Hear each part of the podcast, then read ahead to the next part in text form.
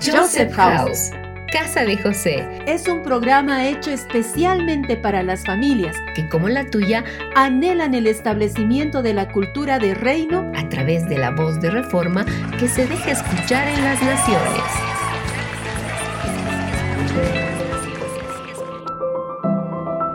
¿Qué tal queridos amigos? Bienvenidos una vez más a nuestro programa, un espacio dirigido por el Espíritu Santo por medio de los que conformamos Joseph House. Mi nombre es John y el día de hoy estaremos junto a Jazmín acompañándolos a lo largo de estos minutos. Amiga, bienvenida una vez más a este espacio. Muchas gracias John. Qué bendición estar en presencia de nuestros oyentes. Un abrazo a todos los que nos sintonizan el día de hoy. Así es amiga. Pasemos ahora a nuestra primera sección del programa la palabra escrita de nuestro Dios. ¿Nos acompañan?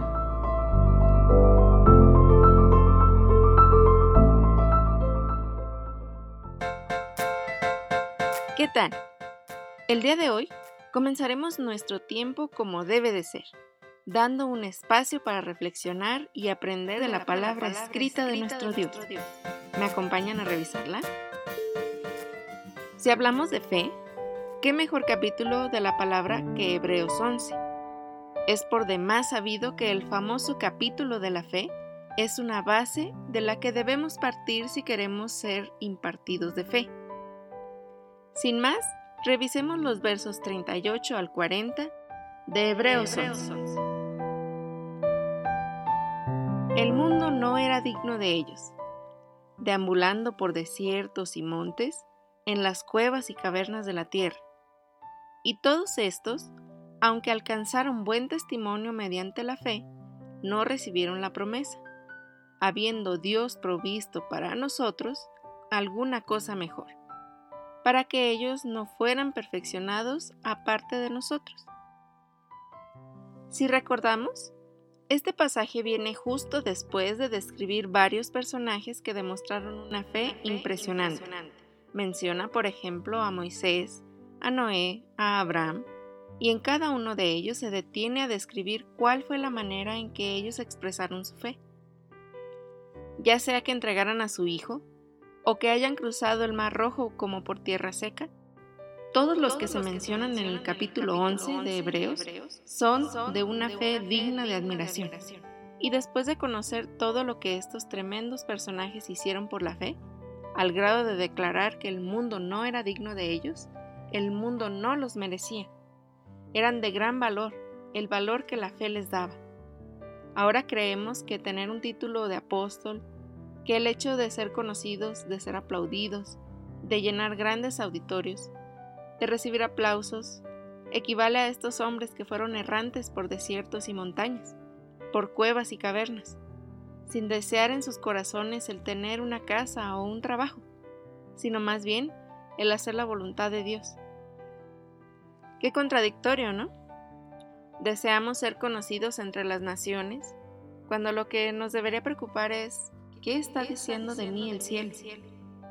Estos hombres desde las sierras y cuevas clamaban, no desde los escenarios ni en las sinagogas. Clamaban al Padre en lo secreto, y el Padre los exaltó. Pero aún así menciona que ellos no recibieron la promesa porque esa promesa fue reservada para nosotros.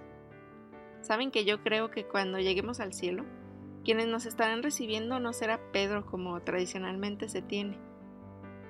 Yo creo que todos estos hombres de fe serán los que nos reciban y nos dirán, yo hice esto y esto, hablando de que creyeron al Señor y construyeron un arca sin haber visto llover nunca. Y nos preguntarán, tú con Cristo viviendo en ti, ¿qué fue lo que hiciste? Qué tremendo que ellos hicieran tantas cosas de admirar sin tener al Espíritu Santo como nosotros lo tenemos actualmente. ¿Cuánto de lo que estos hombres de fe hicieron estaríamos dispuestos a hacer nosotros? Y si nuestra respuesta fue muy poco o nada, déjeme decirle que nosotros tenemos una ventaja sobre ellos. Nosotros recibimos la promesa. Nosotros somos guiados por el Espíritu del Señor y hemos recibido todo lo que ellos anhelaron una vez recibir. Entonces, ¿qué es lo que nos impide seguir a Cristo? Ya es tiempo de deshacernos de todo lo que nos impide seguirlo a Él. Hace tiempo un pastor decía su definición de libertad y decía, somos libres cuando no hay nada que nos impida obedecer al Señor. Y yo creo esa definición. Y le vuelvo a preguntar, ¿qué es lo que nos impide seguir a Cristo? Si ya el Padre nos entregó la promesa, ¿estamos siendo deudores con Él y con el reino? Estoy rindiendo mi vida, Señor, derramando todo mi interior por amor y adoración a ti. Aquí estoy, limpio por la sangre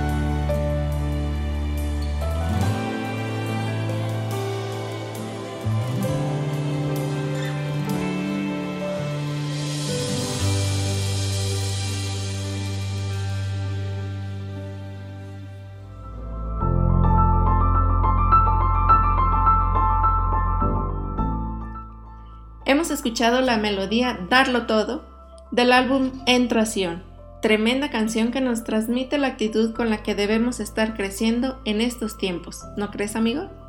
Claro que sí, amiga. Qué gran aprendizaje hemos descubierto hoy en la palabra. Y continuando con el tema tan básico, pero a la vez tan contundente de la fe, seguimos con algunos testimonios de nuestros estudiantes Joseph House. ¿Qué te parece? Perfecto, amigo. Vamos a escucharlos.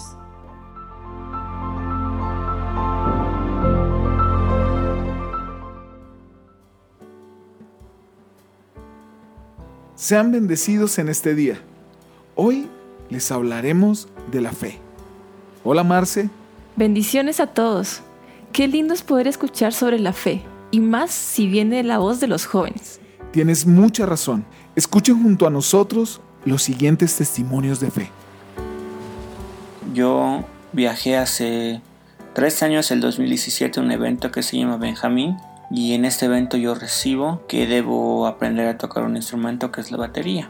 Y yo salgo de ese lugar, regreso a mi, país.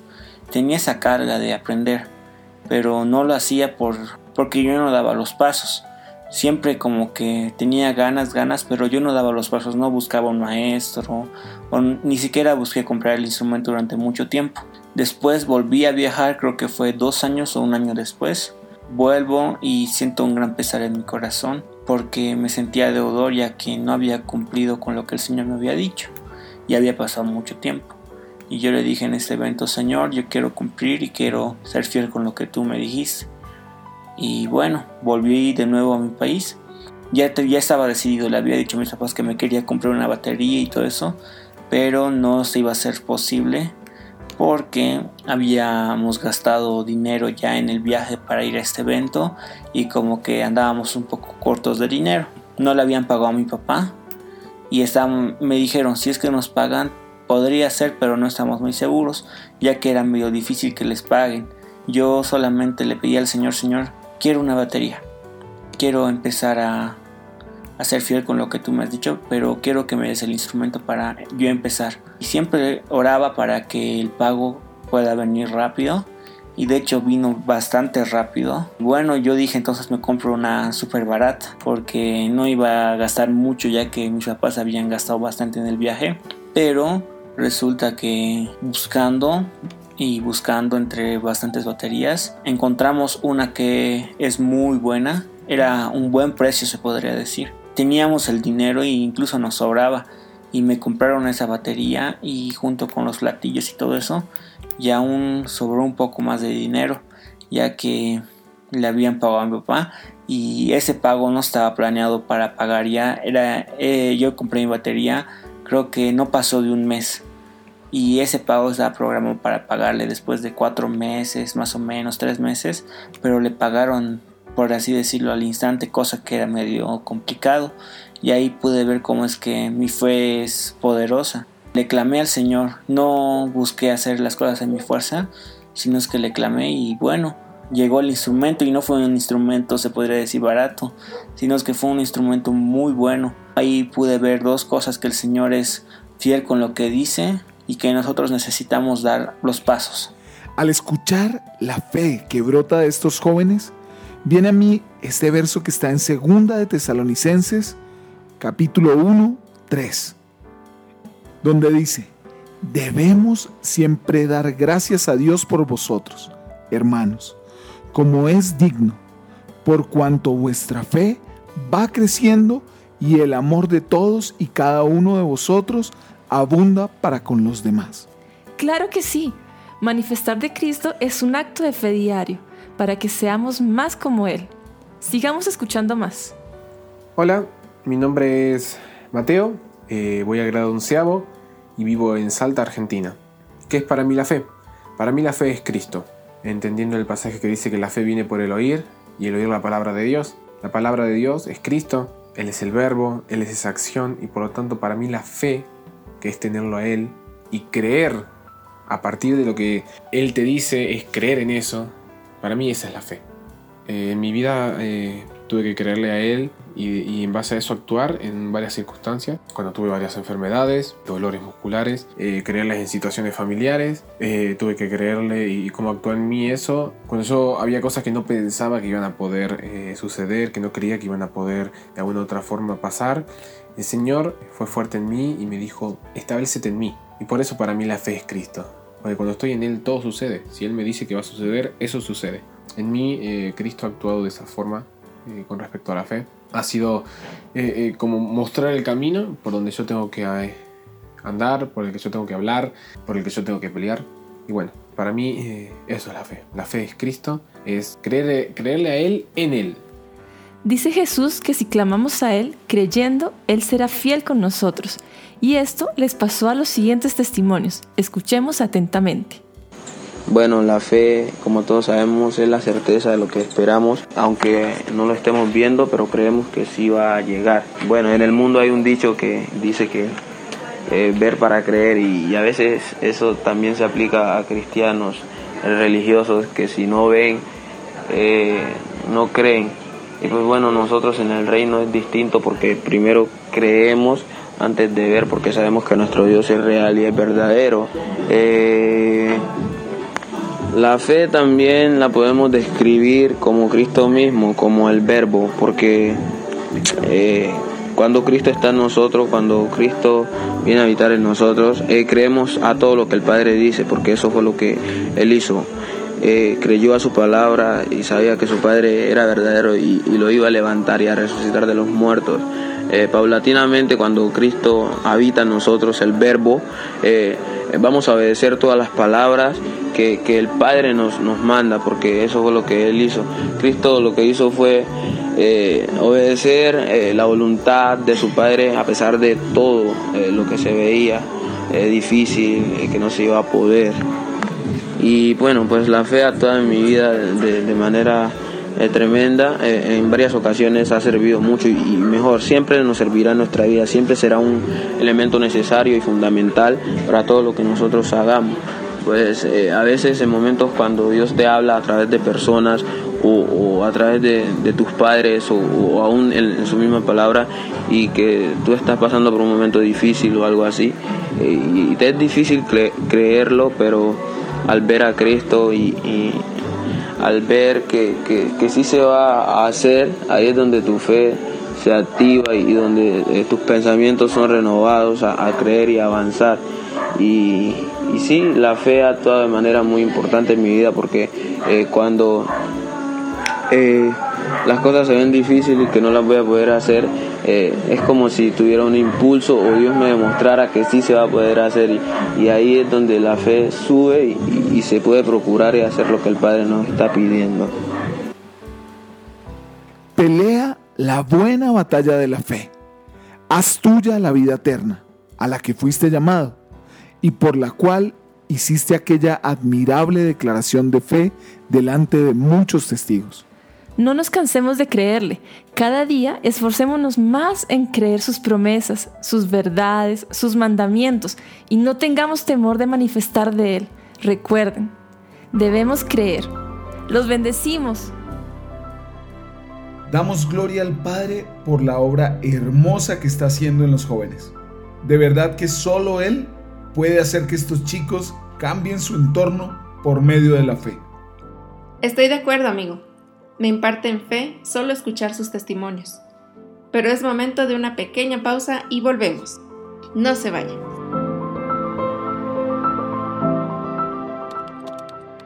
¿Dónde llamo? ¿Con quién me comunico? ¿Quién me puede atender? ¿Dónde recibo una información clara? Estamos, para, servirte. Estamos para servirte. Estos son nuestros canales de comunicación. Vía Skype. Joseph House. Vía WhatsApp. Más 59 177 592 320. Vía email. Info arroba josephhouse.com. Y en la web www.josephhouse.com. Muchos países, una cultura hoy.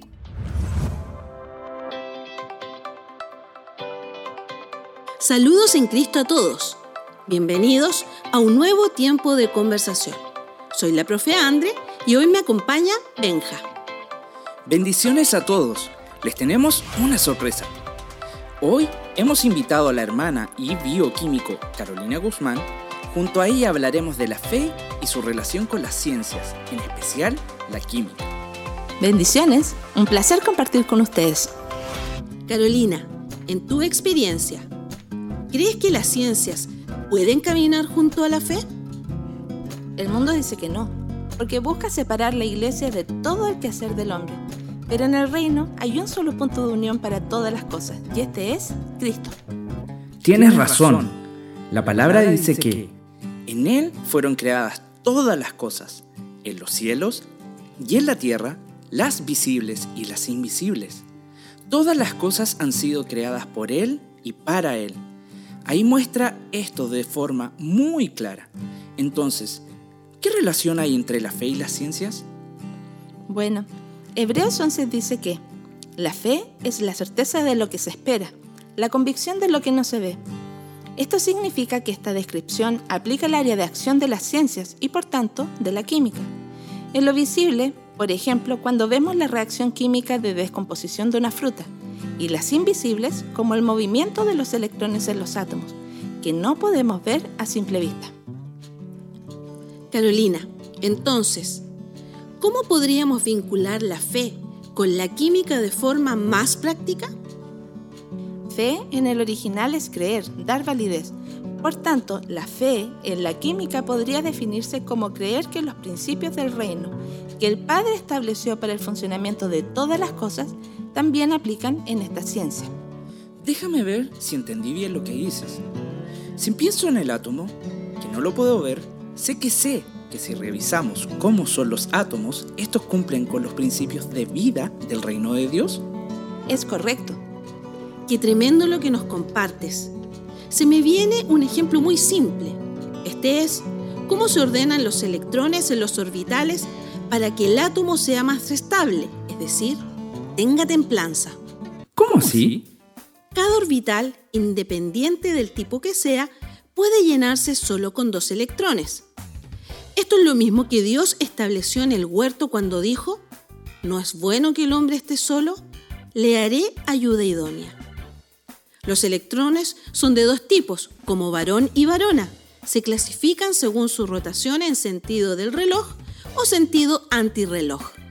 Entonces, ¿los electrones son como el hombre y la mujer en el huerto? Sí, al igual que en el huerto, entra primero el varón y luego la varona. En el caso de los orbitales, entran primero los electrones que rotan en sentido del reloj, llenando todos los espacios disponibles. Y luego de que están completos, entran recién los electrones en sentido antirreloj, comenzando a emparejar los electrones. Impresionante. Realmente todo tiene que ver con el reino. Y si quieres saber más de las ciencias, necesitas preguntarle al que es la fuente de todo conocimiento. Y para eso, nuevamente necesitas fe. Hebreos dice también que sin fe es imposible agradarlo, porque es necesario que el que se acerca a Dios crea que existe y que es galardonador de los que lo buscan. ¡Qué hermosa revelación!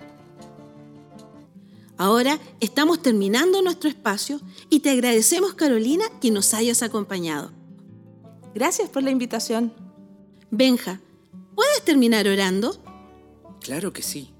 Padre, agradecemos tu amor y preocupación por hacer que conozcamos a Cristo en todo.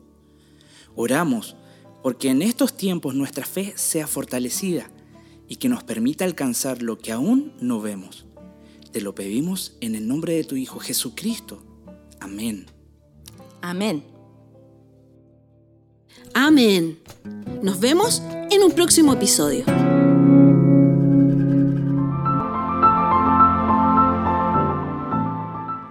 Gracias por seguir con nosotros. Seguimos en nuestro programa Hablando hoy de la fe. Les recordamos que somos John y Jazmín, transmitiendo desde La Paz, Bolivia, casa de José. Así es amigos, y continuando con nuestra programación, vamos a escuchar la siguiente historia. Escuchemos amigo.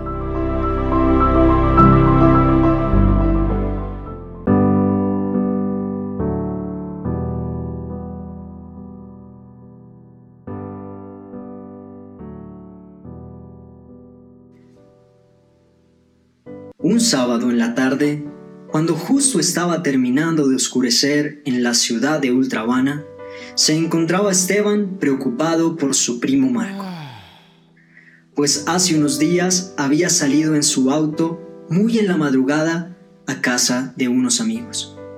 En un momento perdió el control del timón y terminó estrellándose contra un poste. Él quedó inconsciente cuando de repente alguien que estaba observando se acercó para ayudarlo. Llamó a la ambulancia y contactó a sus padres. Rápidamente lo llevaron al hospital y su corazón seguía latiendo, pero Marco continuaba sin despertar. El doctor logró estabilizar sus signos vitales, pero Marco seguía sin dar respuesta. Sus padres, muy preocupados, llamaron a Ana y a Daniel, los tíos de Marco, y todos comenzaron a orar por la vida de Marco. Así habían pasado dos semanas y Marco, el primo de Esteban, continuaba sin despertar. En medio de su preocupación, el primo de Marco, llamado Esteban, comenzó a orar y percibió algo muy extraño. Y acercándose a Ana, le contó. Mamá, mamá, me pasó algo muy extraño mientras oraba por mi primo Marco. De repente era como si lo tuviera a mi lado. Lo podía sentir muy cerca. Hijo, ten paz. Sigamos orando. Perdón, tengo que seguir trabajando. Esa noche, Esteban comenzó a ver a su primo Marco en un cuarto muy oscuro. Estaba llorando en una esquina. Este cuarto estaba vacío y muy frío.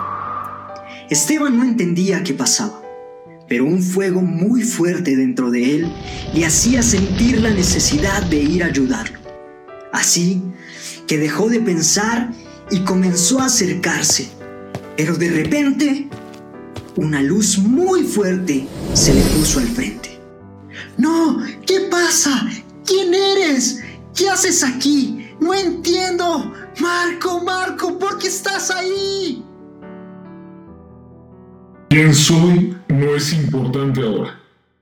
No puedes tocarlo. Estás aquí porque vas a ayudarme a que Marco salga en libertad. Pero para eso solo puedes usar tu voz. Hay algo que debes ver. Marco, cuando estaba en el vientre de tu tía, sufrió un impacto muy fuerte. Cuando un día un camión los arrolló en un estacionamiento. Esto fue un golpe muy fuerte para todos. Y tu tía casi pierde a tu primo. Pero él se salvó y tu tía también. Todos juntos salieron adelante. Pero este tema nunca se tocó en la familia. Mas sin saberlo, esto ha dañado mucho a Marco. Y es esta la razón por la que sufre ataques de ansiedad tan fuertes y por la que teme manejar. Marco tiene un propósito muy grande y desde el vientre, Tiniebla ha querido destruirlo. Así como lo ves ahora, está su alma.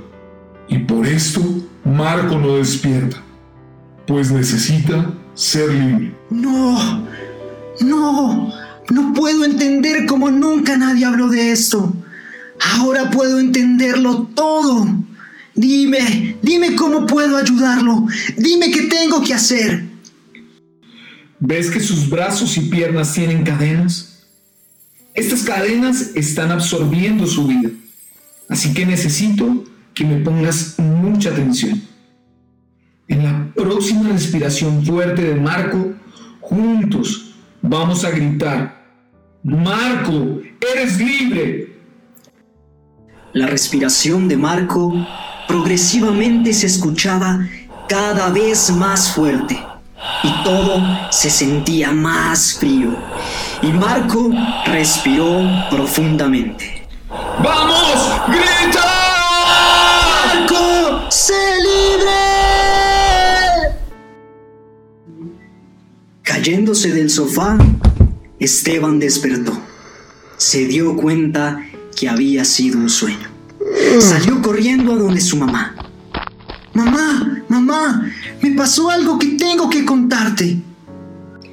Sí, hijo, espérame. Ahora me cuentas. Está sonando el teléfono.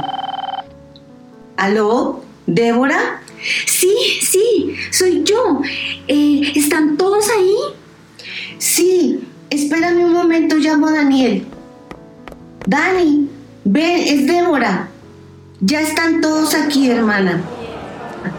No sabemos cómo, pero Marco despertó. Mirándose los tres con los ojos llenos de lágrimas de la felicidad tan grande que les dio esta noticia, se abrazaron y comenzaron a agradecer a Dios. Mamá, mamá, esto es impresionante. Lo que te iba a contar antes de que llamara mi tía era que había tenido un sueño. En el sueño me encontraba con un ángel y veía a Marco llorando con unas cadenas en un lugar muy oscuro y frío. Y junto con un ángel ayudábamos a Marco a tener libertad. Solo podía usar mi voz y este ángel me explicó y contó muchas cosas de cuando Marco estaba en el vientre de mi tía Débora. Tuvieron un accidente, mamá, y cómo esto afectó mucho la vida de mi primo y lo había hecho prisionero en este lugar. Mamá, y lo ayudamos a salir de ahí. Hijo, sí, eso pasó un día que ellos estaban estacionando y fue un tiempo muy fuerte para toda la familia, por lo que no se volvió a hablar del tema. ¿Cómo no lo habíamos visto antes? Vamos, vamos, tenemos que ir junto a Marco y toda la familia y contarles esto tan maravilloso que el Padre en su amor hizo. Así, todos juntos fueron a contar lo que había pasado, llenos de fe en su corazón, creyendo aún más en el Dios tan grande y amoroso que tiene.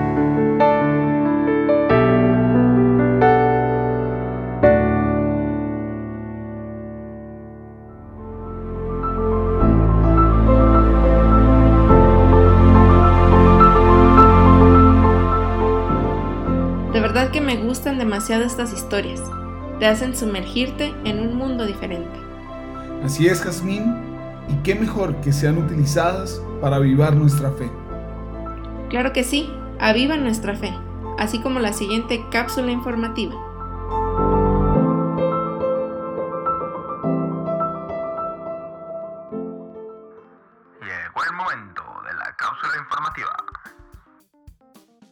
La curiosidad de dos niños los llevó a cambiar su forma de vida. El interés de dos hermanitos en volar se despertó en 1878, cuando Milton Wright le dio de regalo a sus dos hijos Wilbur de 12 años y Orville de 8, un modelo, un juguete de una máquina voladora muy similar al diseñado por Leonardo da Vinci. Estos niños no solamente jugaron con este juguete, sino que un tiempo más adelante lo reprodujeron con altísima fidelidad al del juguete original. Más tarde, en la época de 1890, los hermanos Wilbur y Orville Wright empezaron a interesarse por el mundo de la aviación. Ellos habían visto noticias y se habían enterado de muchos aparatos voladores como globos y dirigibles, planeadores, pero la idea que ellos tenían era de fabricar y hacer volar una aeronave más pesada que el aire y que pudiese despegar por sus propios medios. En esa época, ambos administraban una fábrica de bicicletas en Dayton, Ohio, Estados Unidos, y comenzaron a leer y a estudiar, a revisar, a buscar con gran interés libros y artículos y documentos, todos ellos relacionados con la aviación y esto lo hicieron de forma incansable. En 1899 empezaron a fabricar planeadores y a finales del mismo siglo comenzaron a realizar sus primeros vuelos con éxito en todos sus prototipos. Después, los hermanos Wright decidieron en 1902 ponerse a fabricar un avión más pesado que el aire y así se convirtieron en el primer equipo de diseñadores que realizaron pruebas serias para intentar de solucionar problemas aerodinámicos, de control y de potencia que afectaban a todos los aviones fabricados en esa época. El avión que fabricaron los hermanos Wright era un biplano al que bautizaron con el nombre de Flyer, el volador. El piloto permanecería echado sobre el ala, mientras que el motor se situaba a la derecha de este y hacía girar dos hélices localizadas en las alas. Para dirigirlo utilizarían cuerdas atadas a las puntas de las alas, de las que el piloto podía tirar o soltar, permitiendo que el avión gire a través del eje longitudinal y vertical, lo que le permitiría que el piloto tuviera total control del avión. El Flyer fue el primer avión registrado en la historia de la aviación dotado de maniobrabilidad longitudinal y vertical. El 17 de diciembre de 1903, Orville Wright se convirtió en la primera persona en volar sobre una aeronave más pesada que el aire. El Flyer pesaba 341 kilogramos, incluido el piloto, con 6.4 metros de largo y con una envergadura de 12.3 metros, la nave estaba propulsada por un motor. Así, dos hombres hicieron la realidad el sueño de una multitud de ellos.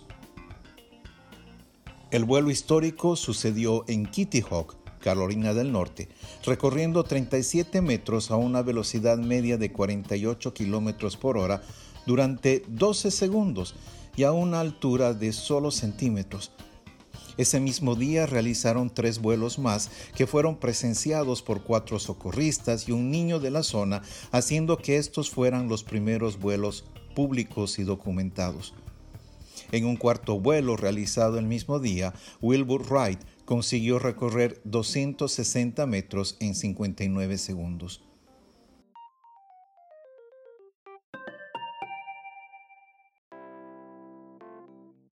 Así, el 7 de noviembre de 1910 realizaron el primer vuelo comercial del mundo. Este vuelo, realizado entre Dayton y Columbus, Ohio, duró una hora y dos minutos, recorriendo 100 kilómetros y rompiendo un nuevo récord de velocidad, alcanzando los 97 kilómetros por hora. El deseo de volar ha acompañado a la humanidad a lo largo de casi toda su historia. Este sueño ha generado muchos mitos y leyendas y anécdotas. No es de extrañar que los intentos de crear un avión se hicieron hace varios siglos atrás. Sin embargo, los sueños y los deseos no fueron suficientes para alcanzar el éxito de una máquina voladora más pesada que el aire. Recordemos que Wilbur y Orville fueron inspirados por un juguete que les regaló su padre, y por eso despertó su deseo de crear máquinas voladoras diseñar ideas y principios sin los cuales hoy no podríamos tener los tremendos aviones que circulan en nuestros cielos. No fue solo el deseo, ellos creyeron, ellos tuvieron la capacidad de esperar con certeza, leyeron, leyeron y estudiaron, actuaron. Ellos estuvieron convencidos de poder invertir tantos años de sus vidas, sus esfuerzos y sus sueños en aparatos voladores que no se veían no tenemos información acerca del perfil espiritual de esta familia, pero ellos nos enseñan el significado práctico de qué es tener fe. Y de ninguna manera es simplemente esperar sentado bajo un árbol, aunque etimológicamente esperar es esa su representación, su esfuerzo y tenacidad. Esto nos habla de tener una fe con obras, con sacrificio, con deseo, con la necesidad de que funcione. Es pues la fe la certeza de lo que se espera, la convicción de lo que no se ve. ¿Qué es lo que esperamos? ¿Qué es lo que no vemos? ¿Estamos realmente dispuestos a esperar y a convencer a nuestro ser entero acerca de esto?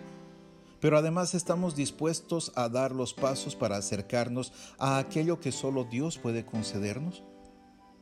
No olvidemos lo que sigue a Hebreos 11.1.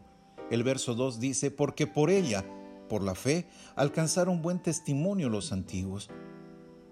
La práctica correcta de la fe da testimonio de lo que somos. Una fe con duda, con temor, indecisión, fluctuación, una fe que nos obligue solo a estar sentados, no producirá un buen testimonio. Entonces, ¿de qué serviría luego mostrar lo que vino por fe teniendo un mal testimonio de su espera? Un deseo, un sueño, un anhelo, máquinas voladoras, naciones y el mundo, sí, todas las cosas que deseamos como seres humanos que somos, pero también las cosas del Espíritu que como seres espirituales anhelamos en el propio Espíritu. Todas estas podrán solo alcanzarse por el buen testimonio de una verdadera fe en acción. Hasta la próxima semana.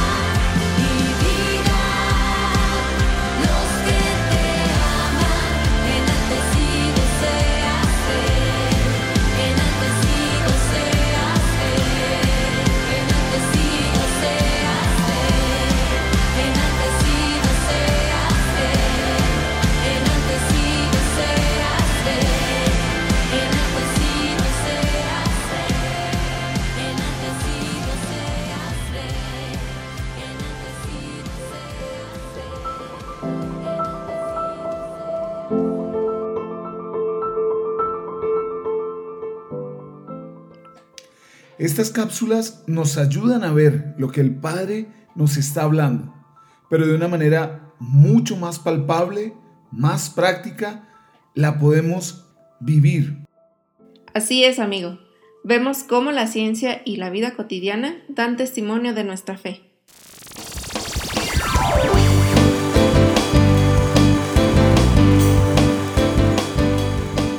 Estás en sintonía de Querigma Radio. Radio. Extendiendo el mensaje del reino de Dios a todas las naciones de la tierra. A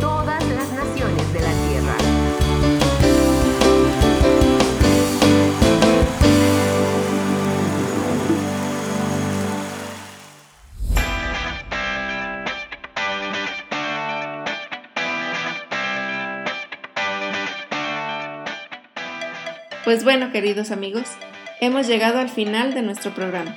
Deseamos que hayan disfrutado tanto como nosotros lo que el Padre ha hablado a nuestras vidas el día de hoy. Ha sido todo de nuestra parte. Muchas gracias por su sintonía.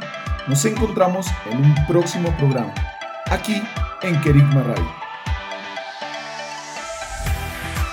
Transmitió Joseph House para Kerigma Radio. Y recuerden, estamos transformando al mundo.